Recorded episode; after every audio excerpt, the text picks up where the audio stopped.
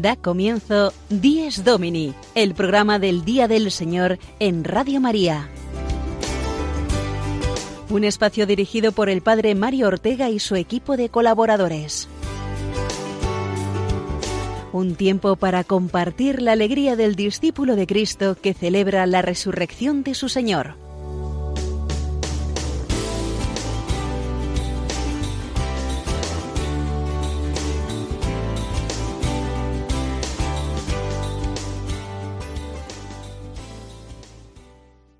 Buenos días amigos todos de Dies Domini en este primer domingo del mes de agosto, que litúrgicamente coincide con la fiesta de la transfiguración del Señor.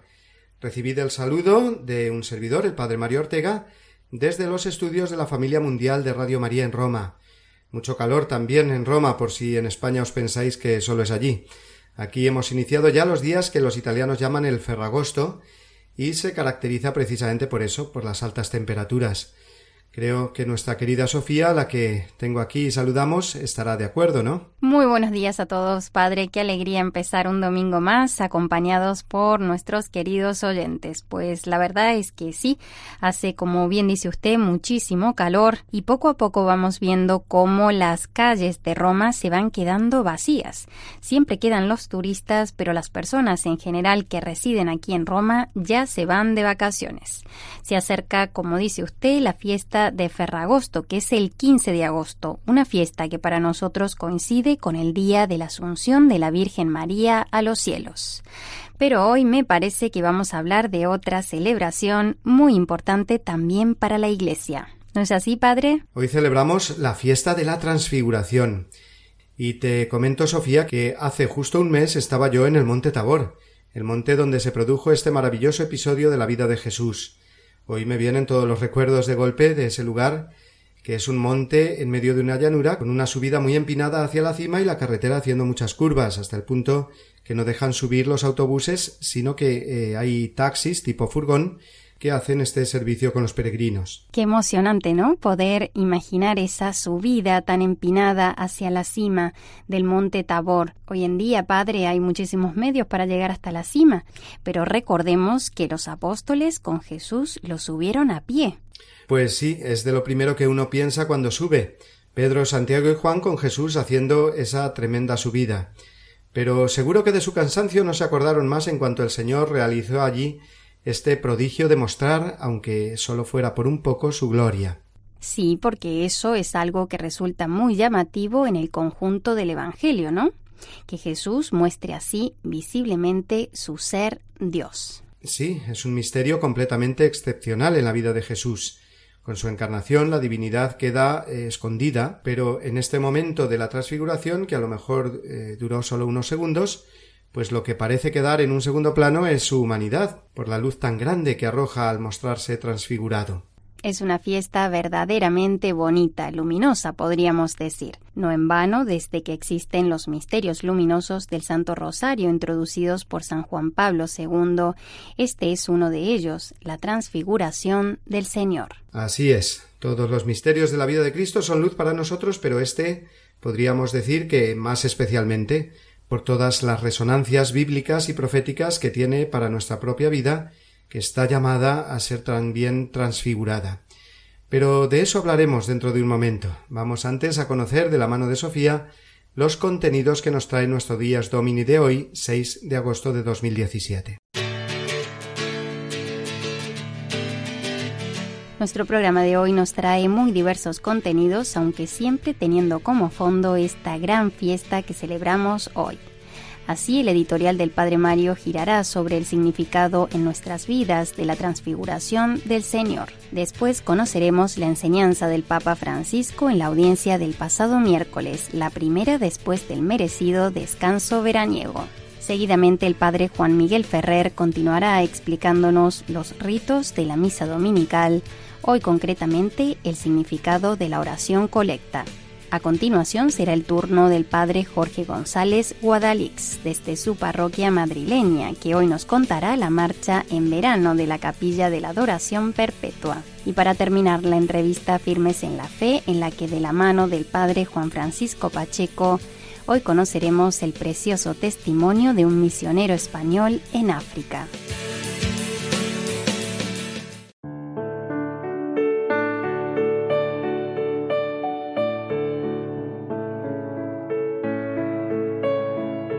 Uno de los signos más elocuentes del rito del bautismo es la imposición de la vestidura blanca al recién bautizado, sea niño o adulto.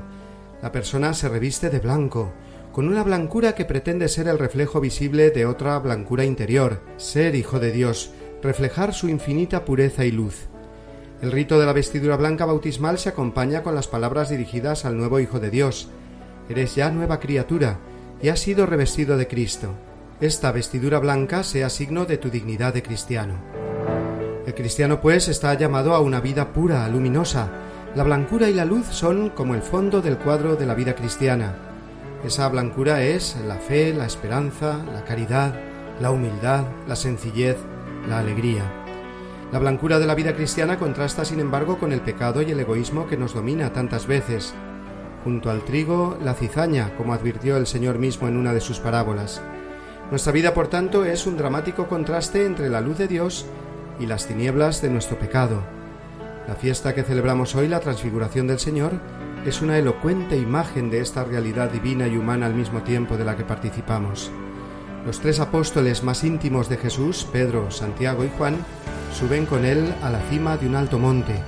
Llevan consigo el peso no sólo del cansancio físico, sino como todo ser humano, el peso de la vida misma, Jesús lo sabe y sabe también, cosa que los discípulos ignoran, que en unos pocos días vendría la oscuridad más profunda y dramática de la pasión y la muerte de Jesús.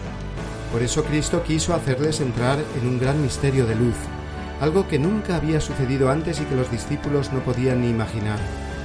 Lo que ese día sucedió en la cima del Tabor fue una gran luz en medio de las tinieblas, un anticipo de lo que será después la resurrección.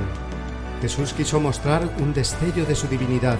Sus vestidos se volvieron de un blanco deslumbrador, nos dice hoy San Mateo en el Evangelio. Vestidos blancos de Jesús, luz radiante, recuerdo en definitiva de esa vestidura bautismal con la que fuimos revestidos.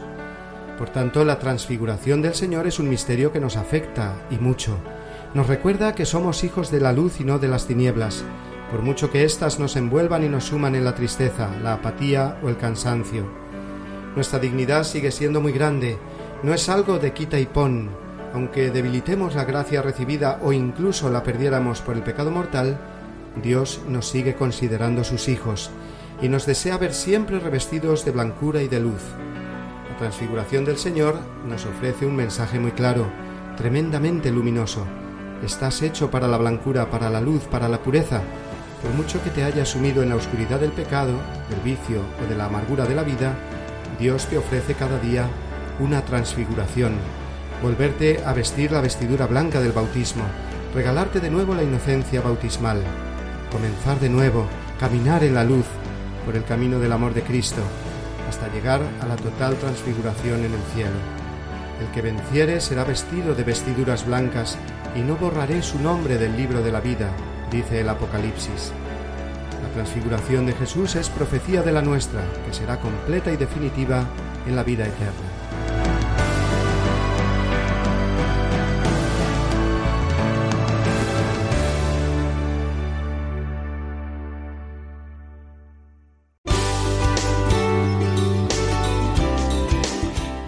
Domini, el programa del Día del Señor en Radio María.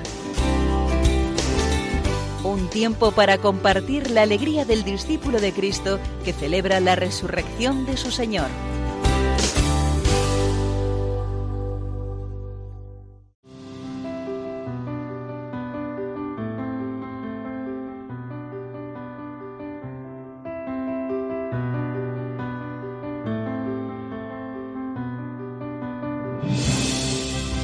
Es domingo, una luz nueva resucita la mañana con su mirada inocente, llena de gozo y de gracia.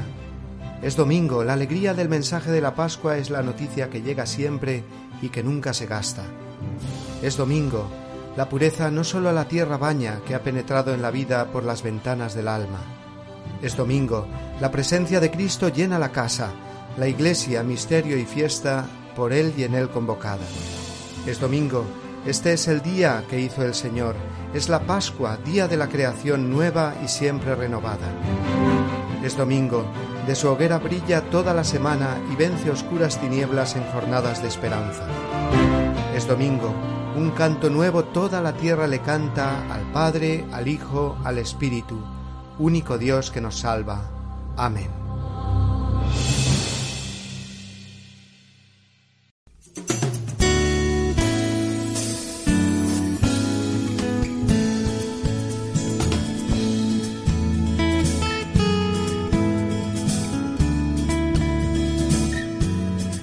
Desde Roma, la noticia semanal desde la ciudad eterna.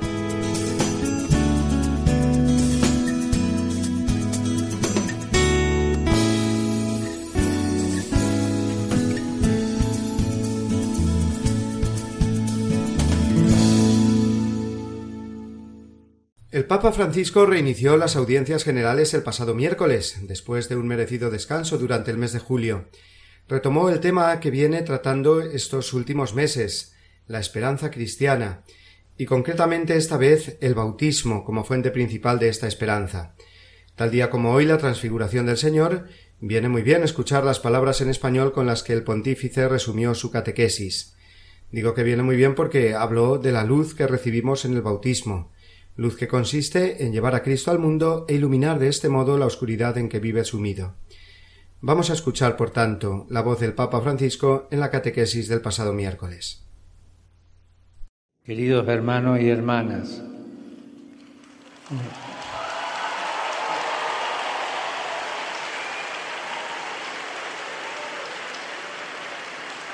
hoy reflexionamos sobre el bautismo como puerta de la esperanza. Estamos hablando desde hace un par de meses sobre la esperanza. Por medio de este sacramento se nos abre el camino del encuentro con Cristo, luz de nuestras vidas. La Iglesia lo representa por medio de una vela que se enciende del cirio pascual, el cual nos recuerda la resurrección de Cristo. Esa luz es un tesoro que debemos conservar y transmitir a los demás.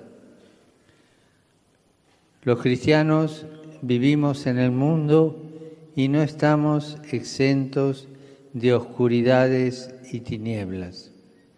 Sin embargo, la gracia de Cristo recibida en el bautismo nos hace salir de la noche y entrar en la claridad del día. La exhortación más bella que podemos hacernos unos a otros es la de recordarnos nuestro bautismo, porque por medio de él hemos nacido para Dios siendo criaturas nuevas. El cristiano está llamado a ser Cristóforo, significa portador de Cristo al mundo. A través de signos concretos manifestamos la presencia y el amor de Jesús a los demás, especialmente a los que están atravesando situaciones difíciles. Si somos fieles a nuestro bautismo, difundiremos la luz de la esperanza de Dios y transmitiremos a las futuras generaciones razones de vida.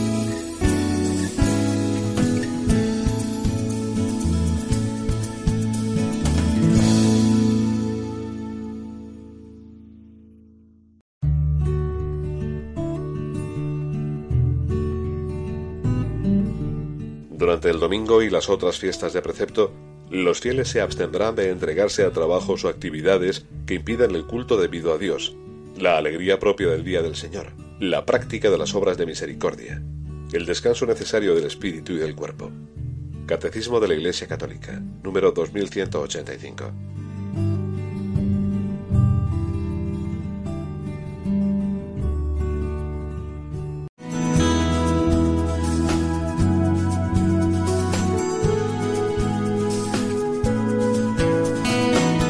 Vivamos mejor nuestra misa dominical, el apunte litúrgico semanal de don Juan Miguel Ferrer.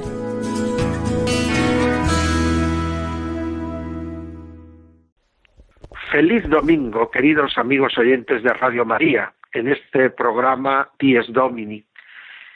Estamos recorriendo el camino de la celebración eucarística, domingo a domingo. Y si en el último programa entonábamos los Kiries, el Gloria, jubilosos de encontrarnos con el Señor, ahora nos toca llegar al primer momento en que solemnemente el sacerdote que nos preside nos invita a orar. Sí, es el momento de la oración inicial de la misa que llamamos oración colecta. Y antes de realizarla, el sacerdote nos dice, oremos. No nos pase desapercibida esta invitación. Situada al comienzo de la celebración, es verdaderamente una llamada de atención a caer en la cuenta que en la celebración eucarística estamos reunidos en torno a Cristo, que nos hace partícipes de su coloquio de amor con el Padre, donde va a realizarse todas, se van a realizar todas las dimensiones de la oración cristiana. Por eso difícilmente se podría dar otro matiz distinto a la celebración que oración. Es verdad que es una oración compleja, compuesta de muchos elementos, pero es esencialmente oración, es decir, coloquio de amor con el Señor, donde le escuchamos y donde le hablamos. Por eso la celebración empieza siempre con este oremos. Y al oremos sigue un silencio para que cada uno de nosotros ore y presente al Señor las inquietudes de su corazón pero luego el sacerdote hace colecta de todas nuestras oraciones personales y las une en una gran intención común que es la de la Iglesia. Qué importante es que cuando nos ponemos a orar no pensemos solo en nuestras cosas. Nuestro corazón sea un corazón eclesial y a eso colabora la oración colecta. Las colectas romanas son breves, por eso hay que estar atento para captar el sentido y el significado de estas palabras de la oración de la Iglesia. Presentada al Señor, nosotros respondemos a una con nuestro amén. Este tono orante, esta comunidad orante, debe mantener este tono a lo largo de toda la celebración. Qué importante es que valoremos el rezar con la Iglesia, porque es la garantía de rezar con Jesucristo. Y este es el que nos asegura que nuestra oración llega al corazón del Padre.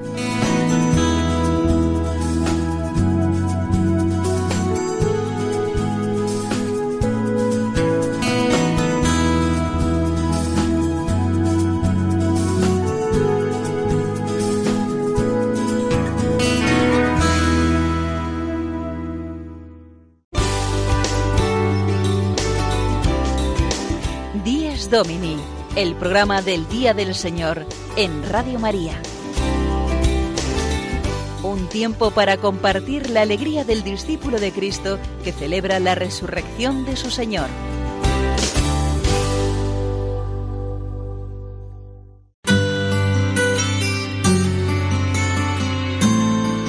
El domingo desde mi parroquia, la reflexión semanal del Padre Jorge González Guadalix.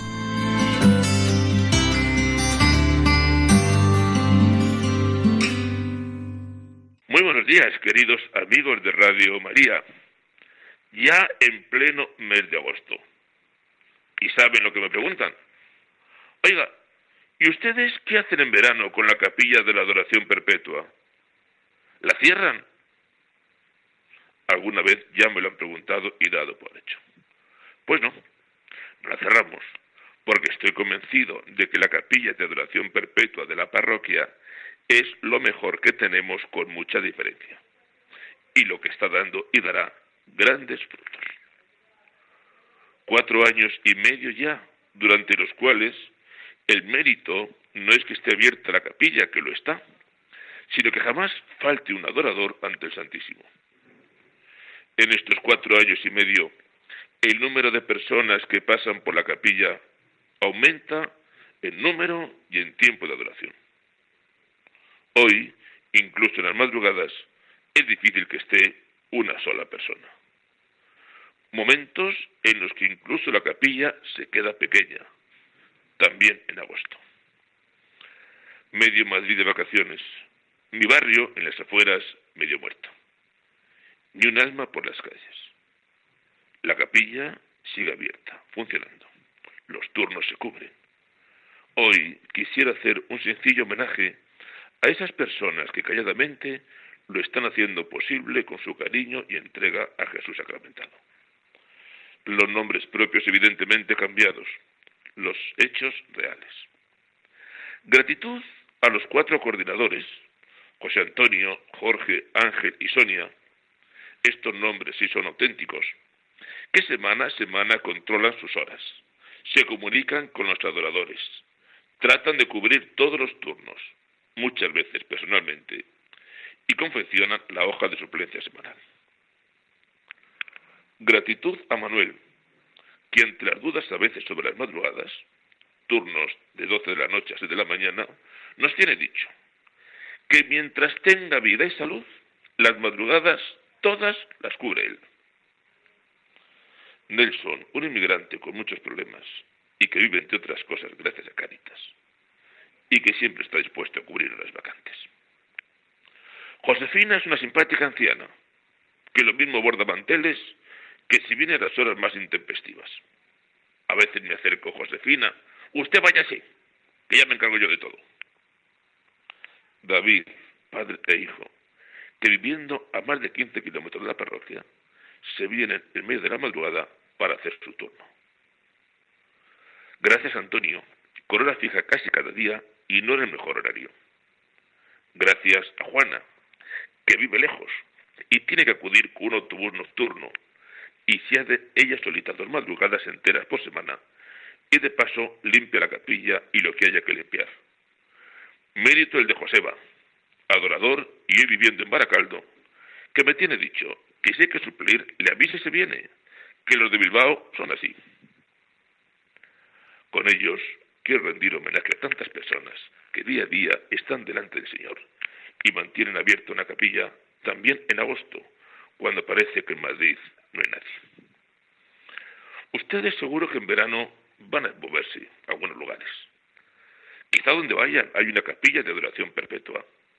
Acérquense, recen un poquito, den gracias a Dios y si pueden, háganse algún turno. Feliz domingo amigos. Ya ven como las cosas más simples, las cosas más grandes a la vez, se hacen porque hay gente como ustedes que dan la vida por Cristo, por la Iglesia y por el testimonio cristiano. Que Dios a todos se lo pague con creces. Feliz domingo, feliz tiempo de vacaciones y hasta la semana que viene, si Dios quiere.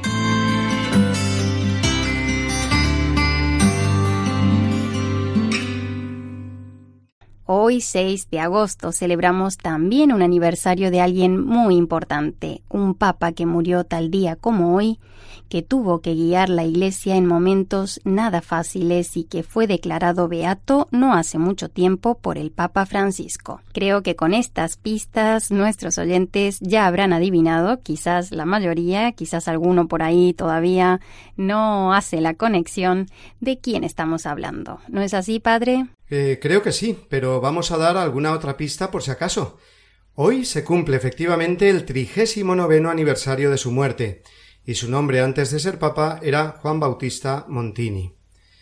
Eh, pues ahora sí, ahora ya sí. Todos eh, supongo que sabemos que nos estamos refiriendo al beato Pablo VI, que fíjate qué día murió, la transfiguración del Señor. Pensemos que entrar en el cielo es realmente ser transfigurados en Dios para siempre. Qué bonito, padre, y qué cierto. A Pablo VI le debemos además tantas cosas que hoy en día conservan una actualidad tremenda. Las encíclicas Humane Vitae y Evangelii Nunciandi, o el misal romano que se usa actualmente. Sí, yo he de confesarte, Sofía, que los escritos del Beato Pablo VI me encantan y me hacen entender cuánto amó este hombre a la Iglesia, no siendo comprendido muchas veces por unos y por otros. Vamos a escuchar, si te parece, a continuación un reportaje sobre Pablo VI. Es un poco antiguo ya, se nota en la música y en la voz del locutor, pero me parece un testimonio muy completo y precioso sobre el Papa Pablo VI, y así que sirva de homenaje a tan gran Papa que del que hoy celebramos su aniversario.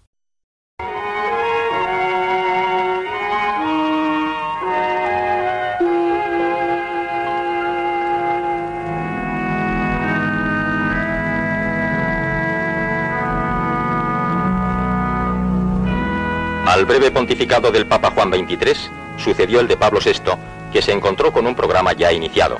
En efecto, Juan XXIII dejaba tras de sí obras tan importantes como las encíclicas Mater et Magistra y Pacem in Terris, que daban un paso más en el desarrollo de la doctrina social de la Iglesia, y el Concilio Ecuménico Vaticano II, destinado a poner al día las estructuras de la Iglesia y sus relaciones con el mundo. Pablo VI, por su parte, reanudó las tareas conciliares e inició una serie de contactos con otras iglesias disidentes. Las imágenes nos recuerdan su entrevista con el patriarca Atenágoras de la Iglesia griega ortodoxa.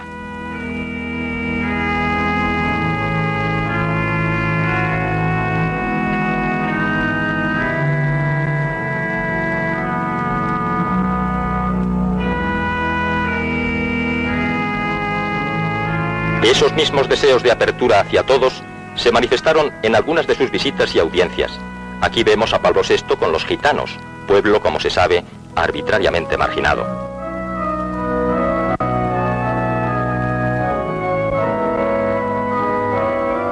Idénticos propósitos le llevaron a efectuar una visita a las cárceles romanas.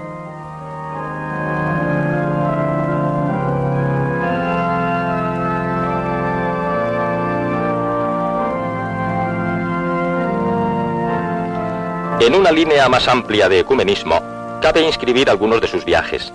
Esta secuencia revive su llegada a Nueva York y su discurso en las Naciones Unidas, donde con palabras conmovedoras hizo un firme llamamiento a la paz universal.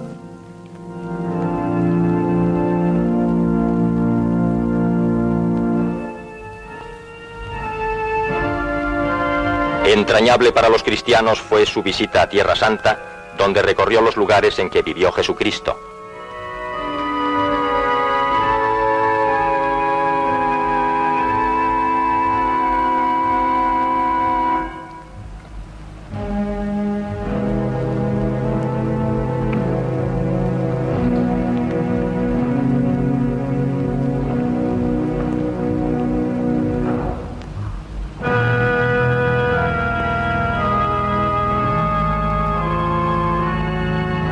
pontificado de Pablo VI no estuvo exento de tensiones internas.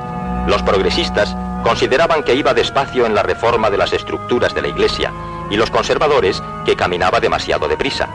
Pablo VI, sin embargo, se mantuvo siempre firme en la doctrina de que es depositaria la Iglesia. En esa línea cabe inscribir su encíclica Humane Vitae o su proclamación de Santa Teresa de Jesús como doctora universal de la Iglesia.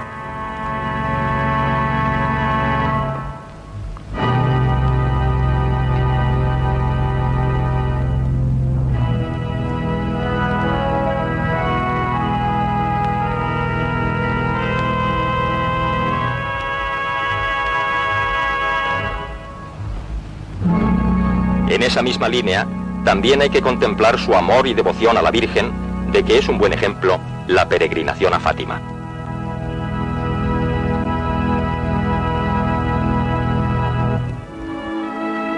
Las fotografías que cierran este reportaje corresponden a la audiencia que concedió a los reyes de España en febrero de 1977.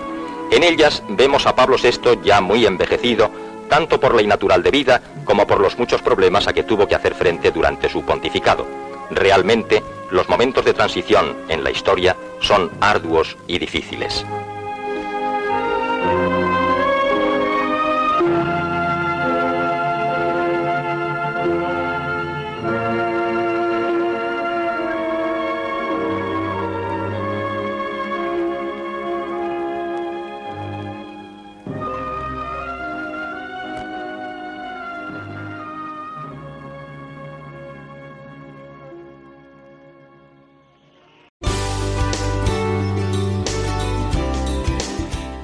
Domini, el programa del Día del Señor en Radio María.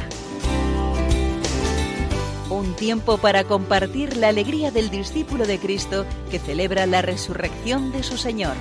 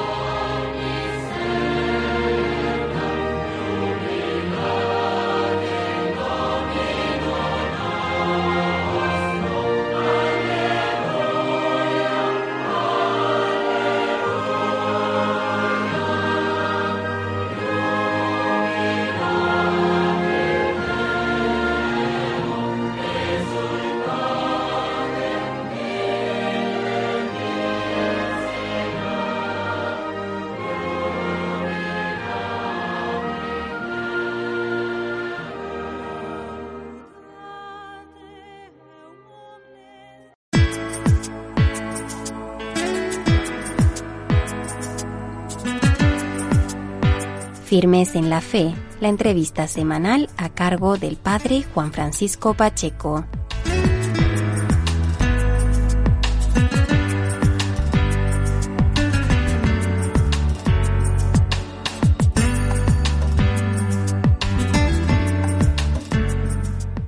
Buenos días amigos de Radio María. Hoy eh, es la fiesta de la transfiguración del Señor. En este 6 de agosto y en este contexto en el que Cristo manifiesta la salvación de una manera eh, previa a sus apóstoles, queremos que la entrevista de este programa de hoy gire en torno también a todos aquellos que se dedican a manifestar la salvación de Dios, a todos aquellos que llevan el Evangelio a tierras eh, extranjeras y lejanas. Por este motivo tenemos a través del hilo telefónico con nosotros a un misionero salmantino, un sacerdote que antes de encontrarse en África, era cura rural en la diócesis de Salamanca, en la serranía de, la Peña de Francia, y ahora mismo eh, se encuentra en, la, en Zimbabue, en, la, en una diócesis de Zimbabue que se llama Wange. Tenemos al otro lado del teléfono con nosotros a Leo Ramos. Leo, buenos días. Hola, buenos días. ¿Qué tal? ¿Qué tal todo? Mm, mil gracias por atendernos en esta mañana de, 6 de agosto. Leo, eh, ¿qué tal el clima ahora mismo eh, en agosto en, en Zimbabue?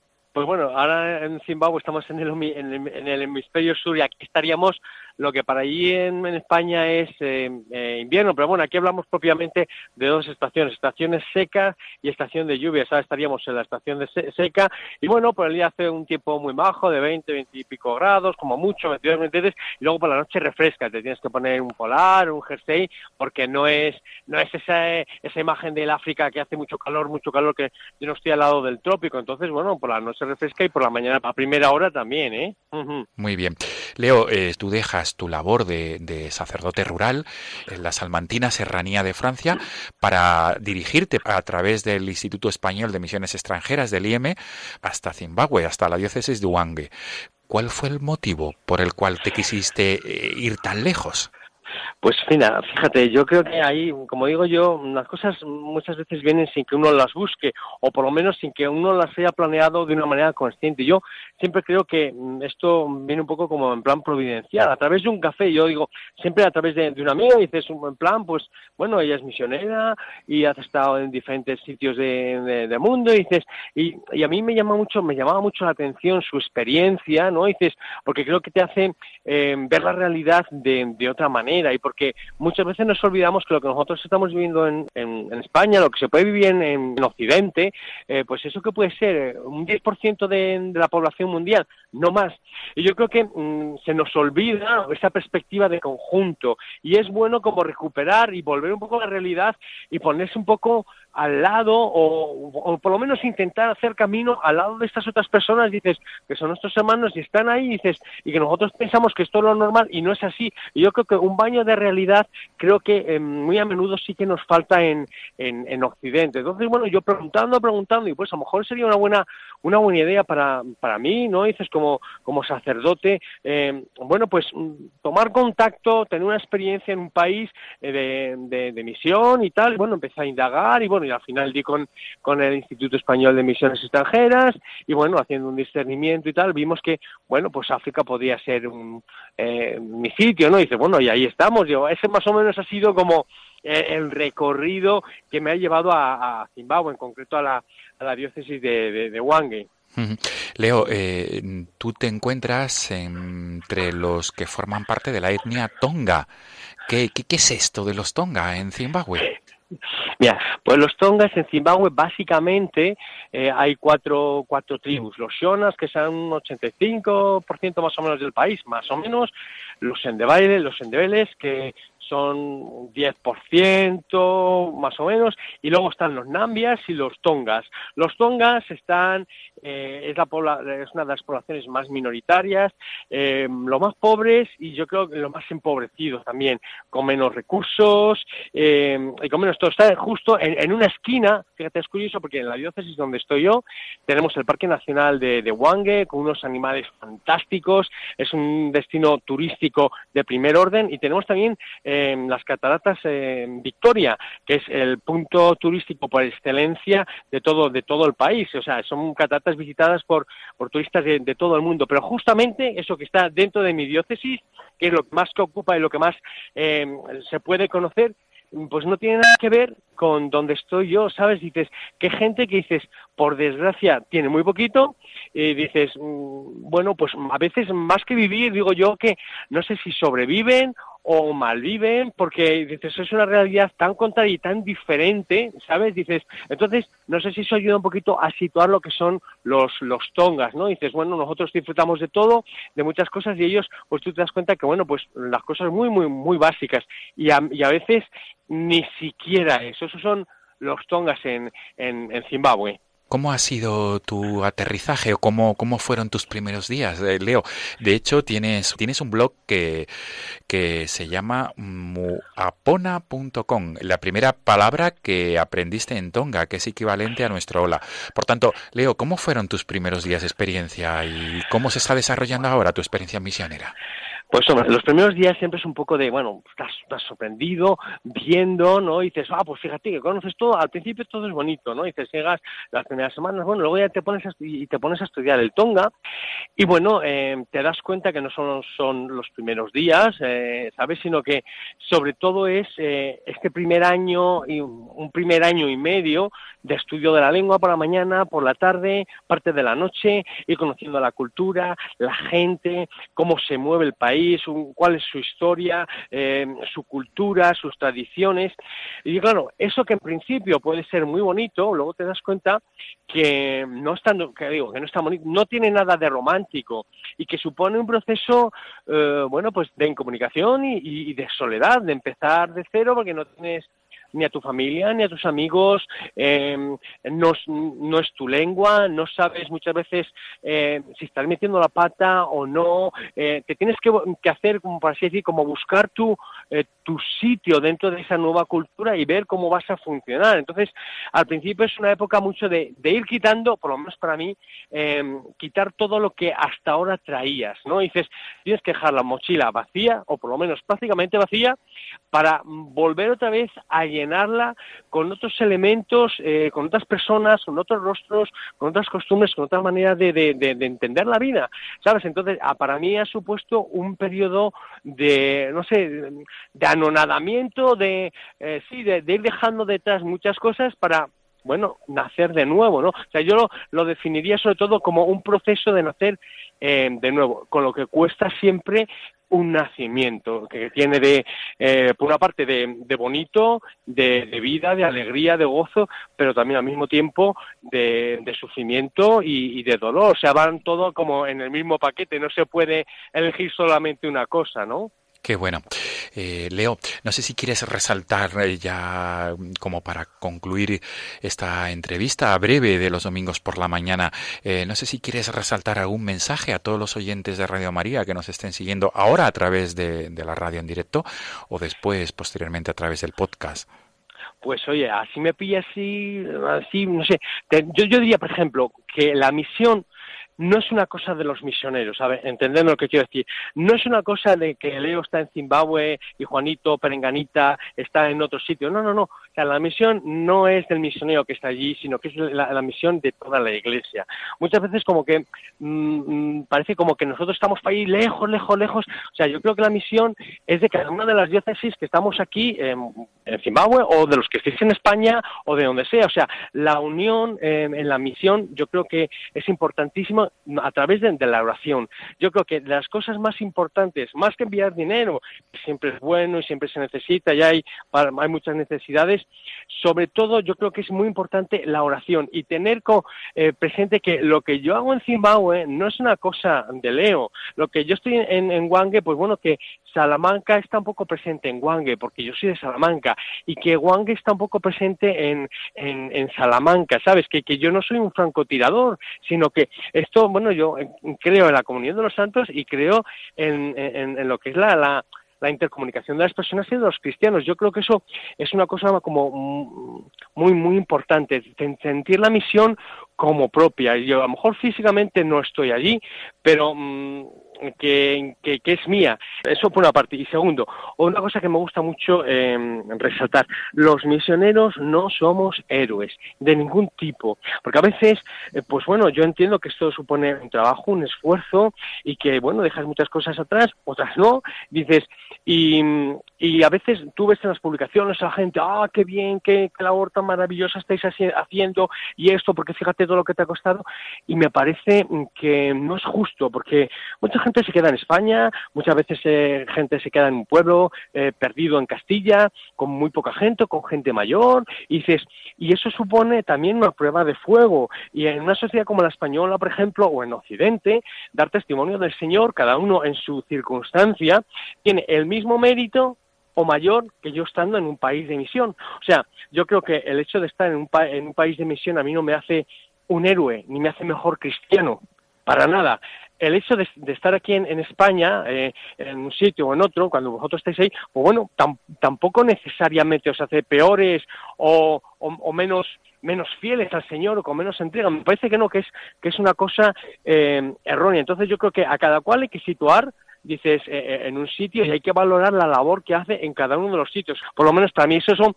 como dos ideas que quiero mandar, ¿no? Dices, una, el tema de la oración y que la misión es de, de toda la iglesia, no solo de los que estamos allí en un punto concreto. Y segundo, que todos tenemos como cristianos eh, esa obligación de la misión, cada uno en un sitio, y que el hecho de estar en un país de misión, típicamente de misión, no quiere decir que en otros lados no se esté misionando o no se esté dando testimonio o que se tenga menos, menos valor.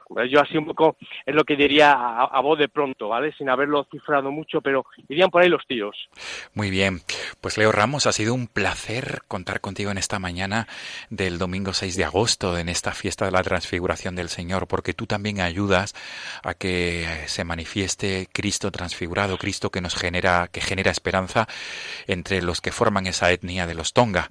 Eh, como misionero en Zimbabue.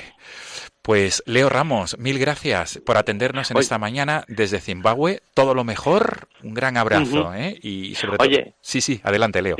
No, que, muchísimas gracias a vosotros que, que me brindáis esta, esta oportunidad de, bueno, pues de poder compartir con vosotros mi corazón y bueno y, de manifestar un poquito lo que lo que vivo, ¿no? Que al final creo que es la experiencia cristiana y, nada más y, nada menos, ¿no? Dices muchas gracias a vosotros, de verdad. Pues Leo Ramos, mil gracias por ese testimonio de esperanza.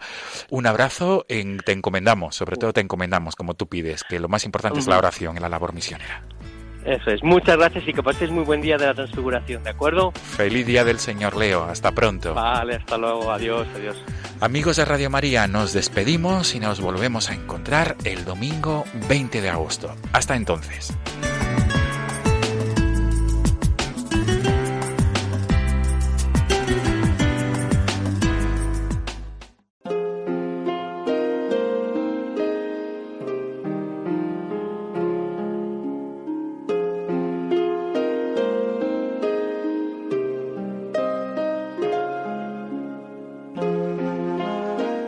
Omnipotente, altísimo, bondadoso Señor, tuyas son la alabanza, la gloria y el honor.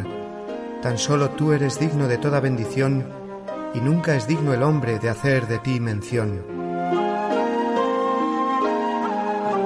Loado seas por toda criatura, mi Señor, y en especial loado por el hermano Sol, que alumbra y abre el día, y es bello en su esplendor, y lleva por los cielos noticia de su autor.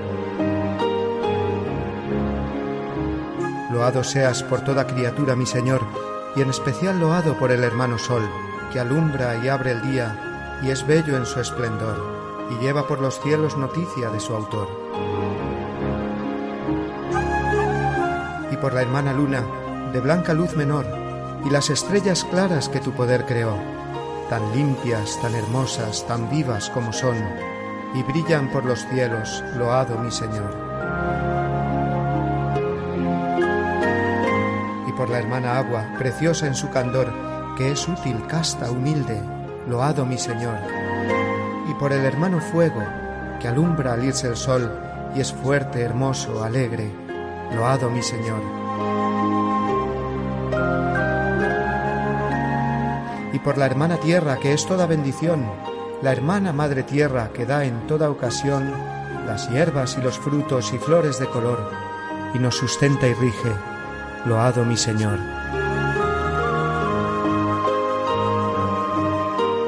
Y por los que perdonan y aguantan por tu amor los males corporales y la tribulación, felices los que sufren en paz con el dolor, porque les llega el tiempo de la consolación.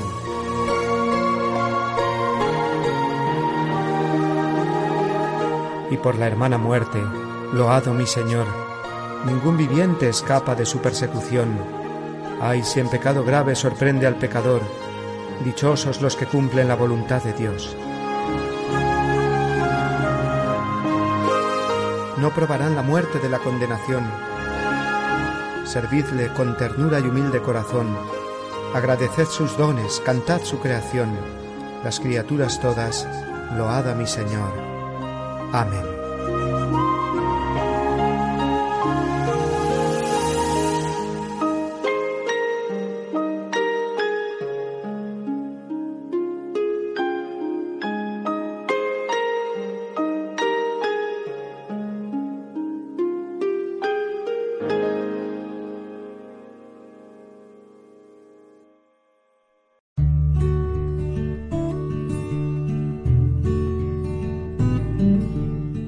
Reunimos todo el día del sol porque es el primer día, después del sábado judío, pero también el primer día en que Dios, sacando la materia de las tinieblas, creó al mundo.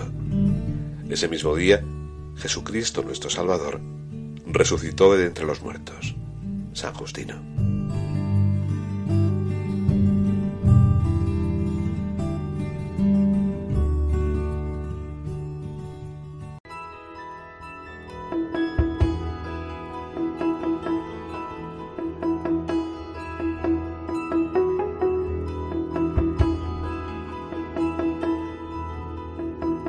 Así como el que no quiere la cosa, estamos llegando ya al final de nuestro programa de hoy, amigos. Ha sido un placer como cada semana compartir con vosotros estos primeros momentos del domingo. Pues esperamos que el contenido de nuestras secciones de hoy haya sido de vuestro agrado. Las sugerencias que nos llegan a través del correo electrónico o de los mensajes en Facebook nos permiten cada semana preparar el programa con más ilusión y ver también que es un poco cosa de todos. Un buen trabajo en equipo, tanto desde aquí de Roma como desde España, con nuestros colaboradores en cada sección, pero sin olvidar a quienes nos escuchan por internet desde otros lugares, como sobre todo en Sudamérica y en Estados Unidos. Todos, digo, somos protagonistas al final de este programa del Día del Señor. Os recordamos la dirección del correo electrónico diesdomini@radiomaria.es y nuestra página web www.radiomaria.es, donde podréis encontrar y bajaros nuestros programas en el apartado de los podcasts. También en Facebook, como hemos dicho, tecleando Dies. Os avanzamos que el domingo que viene tendremos de nuevo un programa un poco especial, de estos de verano como hace unas semanas. Concretamente estaremos con dos grupos numerosos de jóvenes peregrinos provenientes de dos parroquias, concretamente de Majadahonda y de Talavera de la Reina, que durante esta semana estarán en Roma. Nos contarán detalles de su experiencia. No os lo perdáis. Recibid ahora, queridos amigos, una bendición enorme y el deseo de que paséis una feliz semana octava del tiempo ordinario. Con la bendición del Padre Mario nos despedimos, esperándolos una vez más el domingo que viene. Gracias por acompañarnos y feliz día del Señor para todos.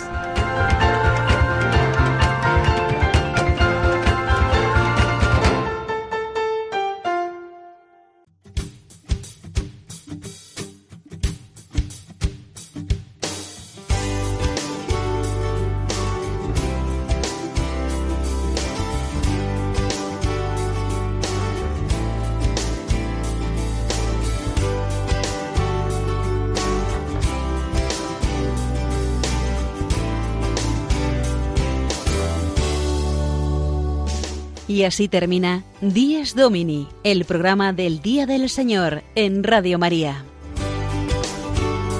Un espacio dirigido por el Padre Mario Ortega y su equipo de colaboradores. Un tiempo para compartir la alegría del discípulo de Cristo que celebra la resurrección de su Señor.